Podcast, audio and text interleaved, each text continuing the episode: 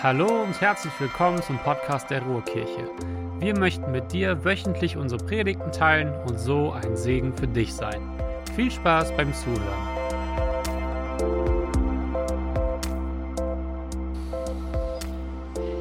Ja, herzlich willkommen im Jahr 2024. Du hast es geschafft. Ein neues Jahr. Und ich wünsche euch allen wirklich von Herzen, dass es auch ein gutes wird. Aber auch ich habe mir diese Kamera jetzt ausgeguckt, die jetzt ganz nah rankommt und mein Kopf wird wahrscheinlich so groß auf der Leinwand sein, überdimensional groß, aber das macht nichts. Liebe Ennepetaler, ihr wurdet gerade eben schon gefeiert, aber ich war gestern nochmal dort in der Harkortstraße. Ich habe mir die neuen Räumlichkeiten angeguckt, was ihr in den letzten Monaten, wie ihr euch vorbereitet habt, darauf Standort der Ruhrkirche zu werden, auf all den Herzblut, das Herzblut, was ihr investiert habt in den letzten Wochen in die Räumlichkeiten, um so richtig schicke, neue, nice Räume dort zu schaffen. Und dass ihr jetzt dort sitzt und das, diesen Testlauf macht für nächsten Sonntag, das ist einfach der Hammer. Ähm, dass ihr jetzt Teil von uns seid, der Ruhrkirche, das freut uns riesig. Ähm, ja, und applaudiert euch jetzt mal selbst und klatscht auch hier nochmal ganz kräftig für die Ennepetaler. Es ist so gut, was ihr dort geleistet habt, diesen Mut zu haben, Veränderungen zu wagen, Neues zu wagen, auch mal komplett alles über den Haufen zu werfen und einfach neu anzufangen dort. Das ist ein Mut, äh, der zeugt von Glauben und ich bin so gespannt, was Gott in Ennepetal tun wird und wir gemeinsam dort erleben werden. Nun, ein neues Jahr startet. Äh, nicht nur in Ennepetal, sondern auch hier. Und ich habe mich gefragt, mit welchem Wort würdest du wohl das Jahr 2023 beschreiben? Wenn du nur ein Wort haben dürftest, ein Wort nutzen dürftest, mit dem du 2023 beschreibst und es in einem Gottesdienst gesagt werden dürfte, was wäre das für ein Wort? Ich habe auch, darüber, auch darüber nachgedacht und ich habe äh, folgendes Wort gewählt, komplex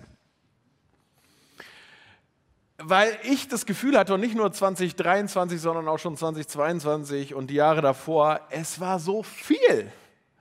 Es war so viel, was auf einen eingeströmt ist, so viel, was gleichzeitig passiert ist, so viele Dinge, die, die, man, die irgendwie neu geworden sind, die man, mit denen man herausgefordert ist. Ich, ich meine, schau nur in die Welt, was da gerade alles so los ist, mit dem wir, was wir gerade irgendwie in unserem Kopf einsortieren müssen. Oder äh, denk ich allein an meine kleine Welt, an die Fragen, die ich habe.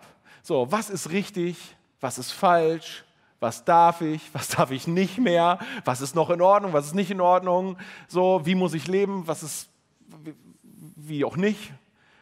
Und so viele Dinge, die, die ich irgendwie auch dort einsortieren muss, die, die um mich herum passieren. Es ist vieles so komplex, so kompliziert geworden.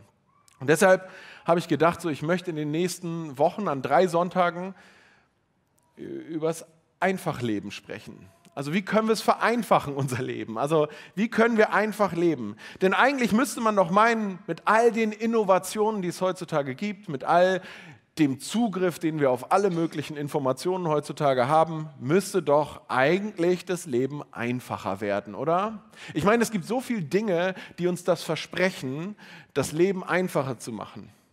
Und doch habe ich das Gefühl, dass diese Dinge, die uns versprechen, das Leben einfacher zu machen, dass sie es so viel komplizierter machen.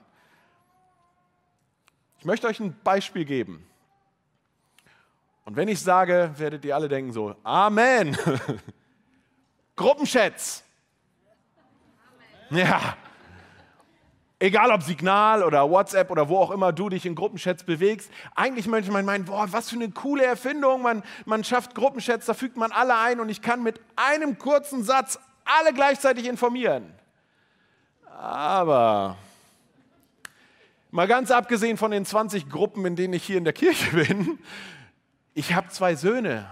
Kindergarten, Schule, Elternrat, äh, Sportvereine. Und ich frage mich, wie hat man es damals gemacht?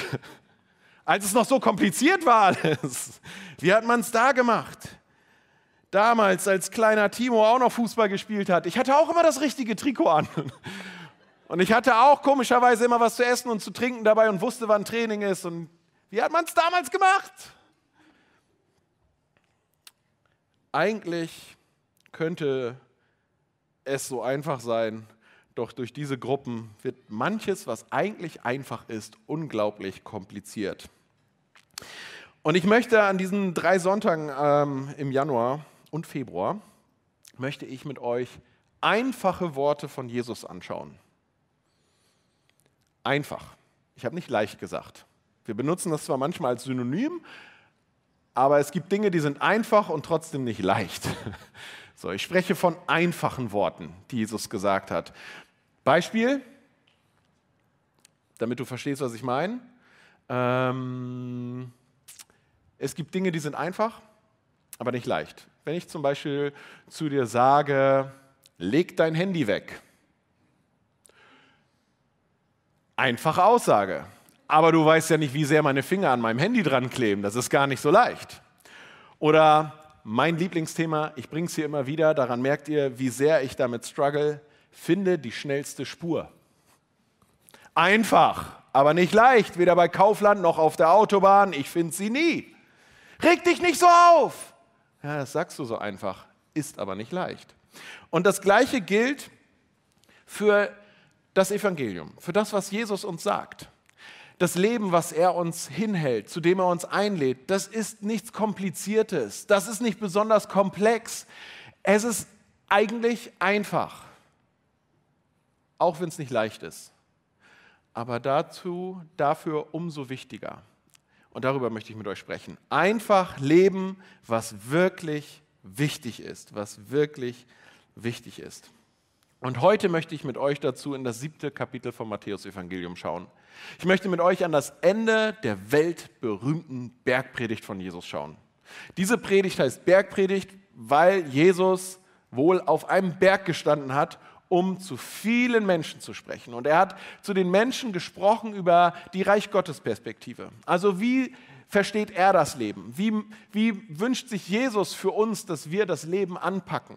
Und da hat Jesus nichts Kompliziertes gesagt. Das war nicht besonders komplex, das war eigentlich einfach. So, wahrscheinlich hätte Jesus heutzutage eine E-Mail bekommen und Leute hätten gesagt: Hey Jesus, vielen Dank für deine Predigt, ähm, aber es wäre ganz cool, wenn du mal wieder ein bisschen mehr Schwarzbrot geben würdest. Ich fände das ganz gut. Die war ja, nun, wie soll ich sagen, einfach. Du hast zum Ende wieder so eine Beispielgeschichte erzählt. Ich wünsche mir ein bisschen mehr Tiefe. Und doch hat Jesus diese Predigt gepredigt und es war eine seiner wertvollsten und berühmtesten Predigten.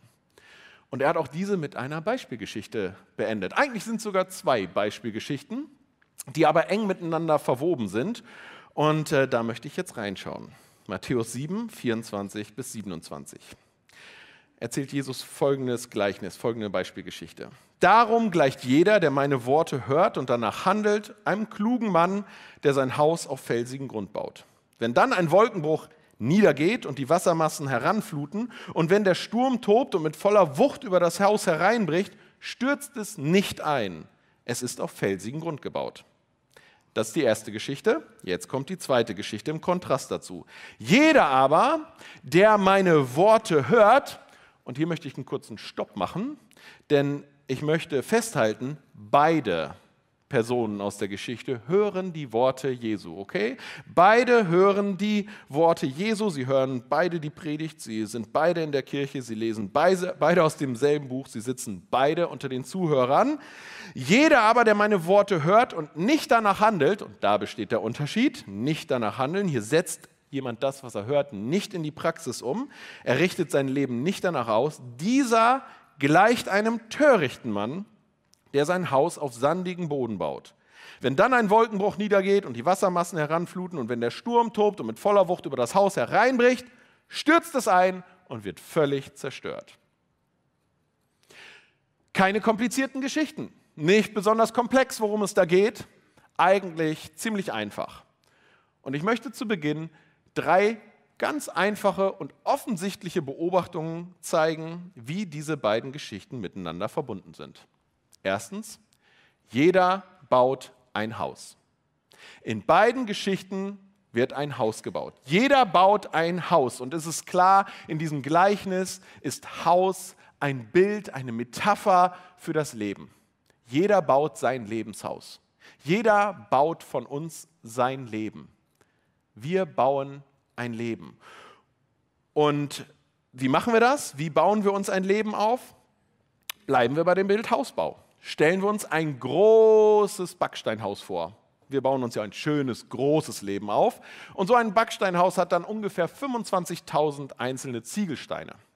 Und jeder Ziegelstein, den du legst, ist eine Entscheidung, die du im Laufe eines Jahres, ja, wohlgemerkt eines Jahres triffst. Denn Studien sagen, durchschnittlich treffen wir pro Tag 70 Entscheidungen. Zugegeben, viele davon treffen wir gewohnheitsmäßig. Wir haben sie gestern so getroffen, wir treffen es heute so, wir machen es morgen wieder so, weil wir es gewohnt sind. Es sei denn, wir treffen bewusst eine andere Entscheidung. Und doch sind es 70 Entscheidungen, die wir durchschnittlich pro Tag treffen. Rechnet man das auf die Tage im Jahr hoch, sind wir bei fast 26.000 Entscheidungen. 26.000 Ziegelsteine pro Tag ergeben dein Lebenshaus. Jetzt stell dir das mal vor, du schaust auf das vergangene Jahr zurück. Wie sieht das Haus aus? Manche Ziegelsteine, manche Entscheidungen, die du getroffen hast, werden wahrscheinlich sehr prominent zu sehen sein. Und du wirst denken so, ja, genauso habe ich es mir vorgestellt, das ist richtig schön geworden, das ist richtig gut geworden. Oder es gibt Teile an deinem Lebenshaus, wo du denken würdest, okay, das würde ich beim nächsten Mal definitiv anders machen. Das sieht, sieht nicht so richtig gut aus. Das sieht eher Mist aus. Und dann siehst du auch ganz viele Steine, von denen du gedacht hast, oh, hätte gar nicht gedacht, dass diese Entscheidungen so eine große Bedeutung auf mein Leben haben. Zum Beispiel, wie ich darauf reagiert habe, dass mich da jemand kritisiert hat. Oder wie ich selber mit Kritik reagiert habe. Oder wie ich mit Abwehr reagiert habe. Oder dort, wo ich mit Ermutigung reagiert habe. Mit aufbauenden Worten. Wo ich jemanden eingeladen habe, wo ich großzügig war. Weil all das sind scheinbar nicht so ganz wichtige Entscheidungen, aber im Großen und Ganzen formen sie mein Lebenshaus, das ich im letzten Jahr gebaut habe. Jede Entscheidung, die wir treffen, ist ein Baustein, auf dem wir im Laufe der Zeit unser Leben aufbauen. Und gehen wir mal von 80 Lebensjahren aus, sind es circa zwei Millionen Entscheidungen, die man trifft, ob man es will oder nicht will. Sie formen unser Leben. Die zweite offensichtliche Beobachtung in dieser Geschichte. Jedes Haus wird einem Sturm ausgesetzt. Jeder baut ein Haus und jedes Haus wird irgendwann einem Sturm ausgesetzt werden. Das trifft auch auf mich zu. Genauso trifft es auf dich zu, auf uns alle zu. Das gehört zum Leben dazu, dass es Stürme gibt im übertragenen Sinn. Wir alle haben das schon mal erlebt, erleben es vielleicht jetzt gerade, wie es an unserem Lebenshaus rüttelt und wackelt. Vielleicht hast du es noch nie erlebt, sorry, dann wird es noch kommen, weil das einfach zum Leben dazugehört. Auch in dieser Tatsache sind die beiden Geschichten sich völlig identisch. Vers 25 und 27. In beiden heißt es, wenn dann ein Wolkenbruch niedergeht und die Wassermassen heranfluten und wenn der Sturm tobt und mit voller Wucht über das Haus hereinbricht. Manchmal wird es in unserem Leben stürmisch. Manchmal steigt uns das Wasser bis so hoch. Stürme gehören dazu. Und noch was, die Bibel macht hier sehr deutlich, hier geht es nicht um Menschen, die Jesus nicht kennen. So, ja? Stürme gibt es nicht nur im Leben, die Jesus mit Jesus nichts zu tun haben, sondern hier geht es um Menschen, die Jesus kennen, wahrscheinlich sogar mit ihm leben. Der Unterschied liegt im Fundament, da kommen wir gleich noch zu. Ähm, aber um jedes Haus tobt irgendwann ein Sturm.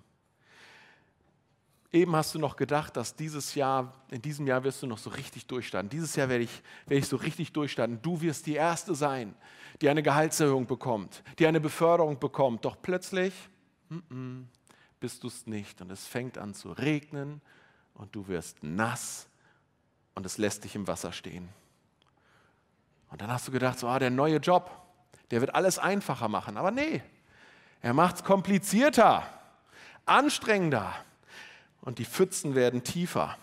Oh, der Familienurlaub, der wäre so wichtig für uns gewesen.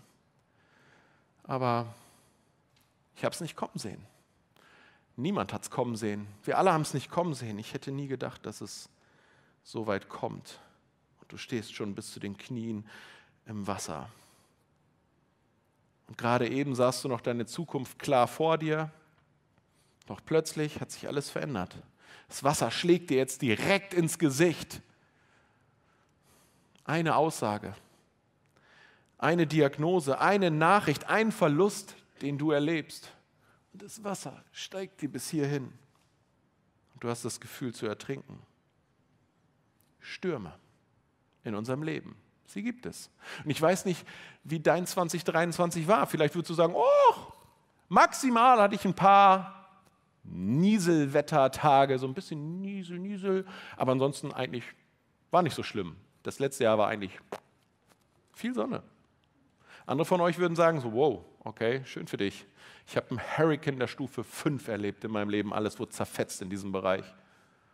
Und wieder andere von euch würden sagen, ah, ein Sturm, ich kann meine Stürme schon gar nicht mehr zählen, ich gebe ihnen schon Namen. Und zufälligerweise tragen diese Stürme Namen von Personen aus meinem Leben, aber das ist nur Zufall.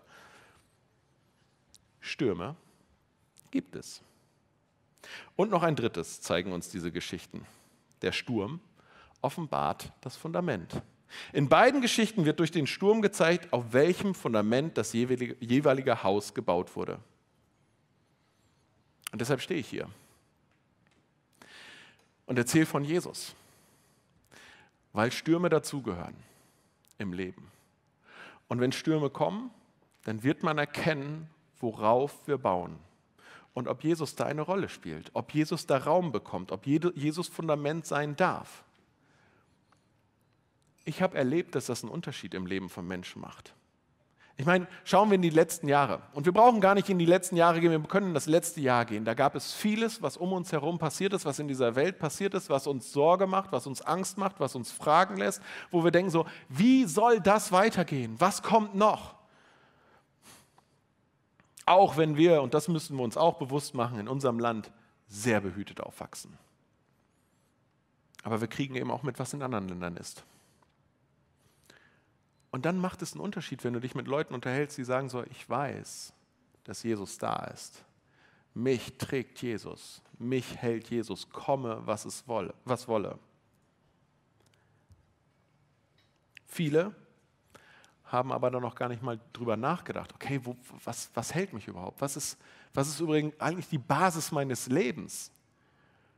Und leider stellen sie erst fest, dass sie da nicht drüber nachgedacht haben, sobald ein Sturm kommt. Wenn ein Sturm kommt, bricht plötzlich alles zusammen und denken so, wow, was gibt, was gibt mir überhaupt Halt? Alles fliegt weg. Und deshalb möchte ich mit dieser Frage in dieses Jahr starten. Dass wir gemeinsam darüber nachdenken, was ist eigentlich unser Fundament? Worauf wollen wir unser Lebenshaus bauen? Auf welchem Fundament baust du dein Lebenshaus? Und das ist so eine Frage, bei der gibt es, oder sagen wir mal so, bei der ist keine Antwort auch eine Antwort. Und zwar eine sehr wichtige. Denn jeder baut sein Haus und jedes Haus hat irgendeine Art von Fundament. Und du kannst jetzt sagen, oh, keine Ahnung, ich weiß gar nicht, ich weiß nicht, was, was jetzt mein Fundament ist, was ich als mein Fundament äh, bezeichnen würde. Ich habe noch nie drüber nachgedacht.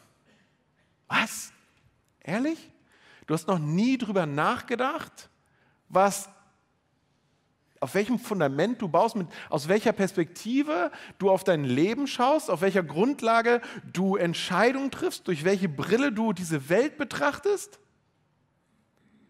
Ich glaube, Unwissenheit bzw. Ähm, fehlendes Bewusstsein ist der gefährlichste Ort, auf dem wir unser Leben aufbauen können.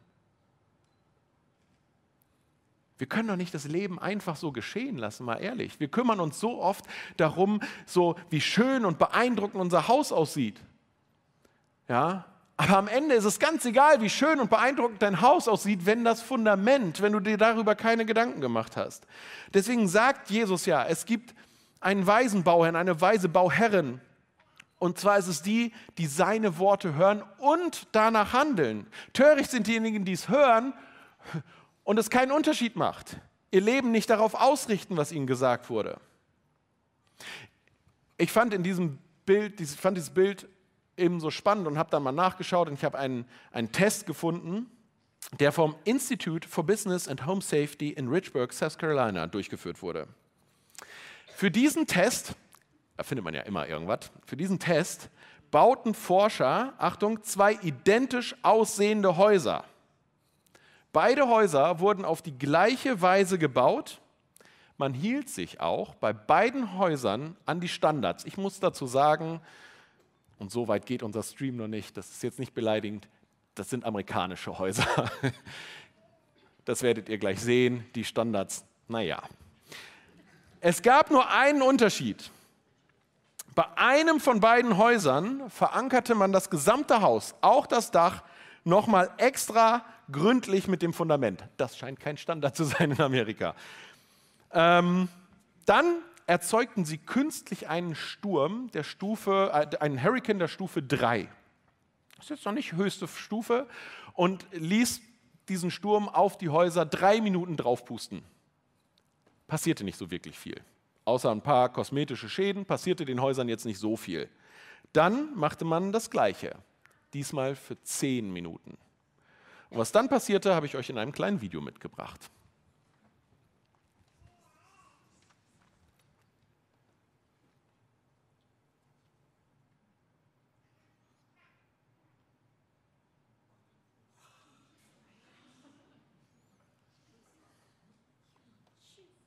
Wohlgemerkt, baugleich, nur die Verankerung zum Fundament wurde nicht durchgeführt. Und das war ein Standard. Obwohl beide Häuser nach den normalen Standards gebaut wurden, hielt nur ein Haus am Ende wirklich stand. Das Haus, das an jeder Stelle eine feste Verbindung zum Fundament hatte.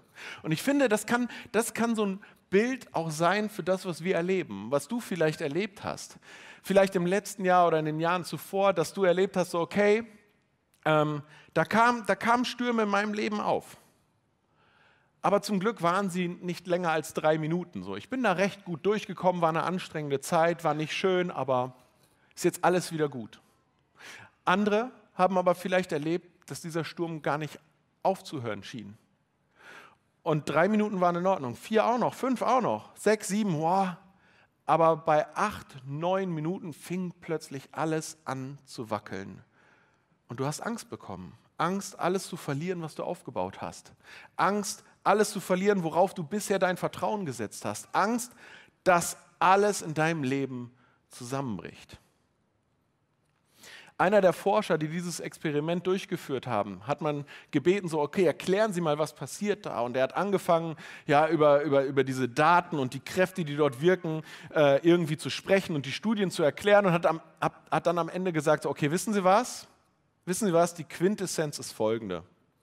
Jeder muss sich die Frage stellen, in welchem Haus von beiden man lieber leben würde. In welchem von beiden Häusern möchtest du wohnen? Und genau das ist es, was Jesus auch sagt.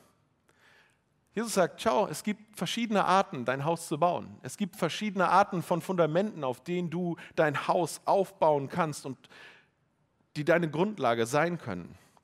Fest steht, Stürme kommen, ein Sturm wird kommen und du musst dich entscheiden, in welchen der beiden Häuser du leben willst. Jeder, der meine Worte hört und danach handelt, gleicht einem klugen Mann, der sein Haus auf felsigen Grund baut. Was Jesus sagen will ist, wenn du in diese Welt schaust, wenn du Entscheidungen triffst, wenn du dein Lebenshaus in 2024 baust, dann tu das nicht auf Grundlage dessen, was andere Menschen dir sagen. Bau dein Lebenshaus auch nicht auf dem, was gerade populär und kulturell und gesellschaftlich angesagt und richtig zu sein scheint, sondern hör mir zu, sagt Jesus sollte auf den Worten Jesu basieren. Und das ist das, was wir hier gemeinsam tun wollen als Kirche. Wir wollen hier gemeinsam ein Fundament legen, das Jesus ist. Jesus soll unsere Grundlage sein. Das, was er sagt, seine Worte wollen wir hier auf unser Leben anwenden. Wir wollen uns fragen, okay, was bedeutet das für mein Leben? Welchen Unterschied soll das machen? Und wir wollen uns dabei gegenseitig helfen, gegenseitig ermutigen, vielleicht auch gegenseitig herausfordern und mal sagen, hey, hast du schon mal drüber nachgedacht? Wie siehst du das? Wie, wie sehe ich das? Wollen wir mal darüber diskutieren? Wenn wir Kirche bauen, ihr Lieben, dann geht es nicht nur darum, dass wir hier schöne Musik haben, die haben wir, ein schönes Gebäude ist auch da und hoffentlich auch eine schöne gemeinsame Zeit. Vielleicht, naja, hast du schon mal drüber nachgedacht? Warum löst, lösen Fundamente keine Begeisterung aus, sondern Musik, schönes Gebäude und und und? Warum lösen Fundamente selten Begeisterung bei einem Gebäude aus? Weil man sie nicht sieht. Weil man sie nicht sieht. Man kann sie ignorieren, so ein Fundament. Und trotzdem kann das, was oben drauf steht, super schön aussehen, super beeindruckend sein. So wie ihr vielleicht auch in Leben von anderen Menschen reinschaut, auf andere Menschen schaut. In den sozialen Medien, mir passiert das immer wieder, dann denke ich so, oh, ey, das hätte ich auch gern oder so würde ich auch gern aussehen. oder keine Ahnung, so wo ich dann denke so, krass, was für ein Leben. Ich bin so neidisch. Aber wie oft hat man erlebt, dass in solchen tollen, auf solche tollen Lebenshäuser dann ein Sturm hereinbricht und sichtbar wurde, ähm, was vorher verborgen war, nämlich das Fundament. Und vielleicht bist du ja auch schon mal in ein Haus hineingekommen, von deinen Freunden ein neues Haus, eine neue Wohnung oder in deiner Familie. Und dann weißt du, wie das so abläuft. Man kommt da so rein und steht schon draußen und denkt so, schön. Dann gehst du rein und man guckt sich alles so ganz genau an. Und der eine sagt, oh, schöner Boden. Find ich eine gute Entscheidung. Der andere guckt nach oben und denkt, oh, schöne hohe Decken und so hell. Schick, richtig gut. Irgendjemand sagt, oh, die Wandfarbe ist ja großartig. Und es gibt auch welche, die die Deko anschauen und denken so, oh, schön eingerichtet. Was sagt niemand? Boah, was für ein schönes, stabiles, starkes Fundament du hier gelegt hast. Sagt niemand. Hat noch nie jemand gesagt. Niemand schaut danach. Niemand denkt darüber nach. Niemand weiß es zu schätzen, wie viel Energie, Arbeit und Geld auch in das Fundament geflossen ist. Als wäre es selbstverständlich. Aber wenn der Sturm kommt, dann ist es das, was wirklich zählt.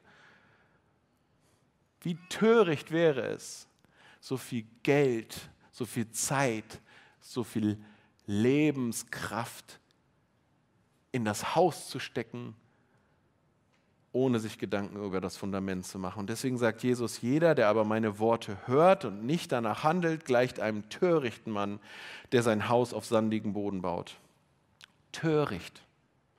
Andere Übersetzungen schreiben unvernünftig oder auch, der wäre ein Dummkopf. Mir ist wichtig, dass ihr wahrnehmt, dort steht nicht böse.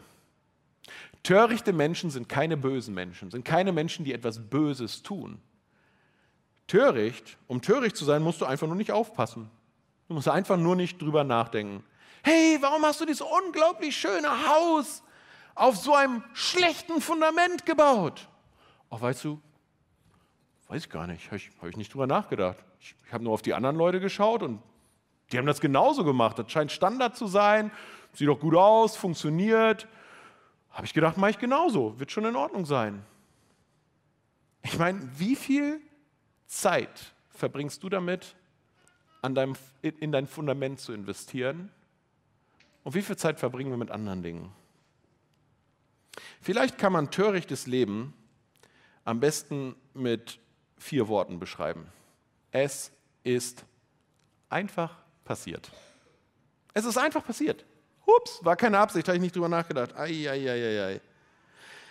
Ich möchte euch deshalb ins Nachdenken bringen. Ich möchte euch zum Schluss ein paar Fundamente nennen, die heutzutage so passieren, weil sie beliebt zu sein scheinen. Oftmals haben wir sie sogar geerbt. Wir sind in einem Haus aufgewachsen, das man so aufgebaut hat. Das waren die Werte, mit denen ich aufgewachsen bin. Das war von Bedeutung, äh, wo ich aufgewachsen bin.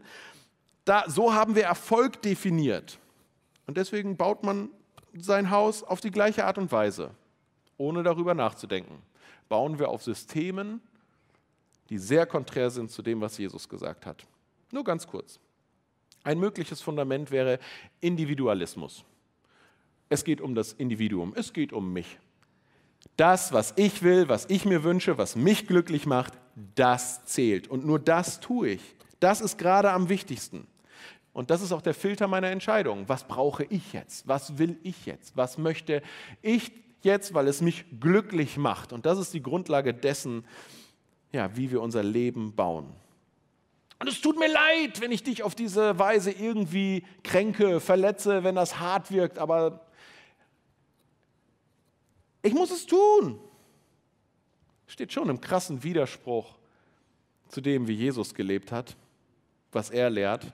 Menschen um mich herum werden benutzt. Entweder sie machen mich glücklich oder ich tausche sie aus. Ich suche mir neue Freunde, ich suche mir neue Sachen. Ich kenne keinen Weg, auf dem man vielleicht schneller sich was aufbauen kann, aber was auch schneller einstürzen kann. Denn im Grunde bauen wir auf Dopamin. So, ja. Ein Haus auf Dopamin. In einem Moment fühlt es sich gut an, aber dann sinkt der Dopaminspiegel und wir fallen hart runter. Ein ähnliches Fundament wäre Existenzialismus.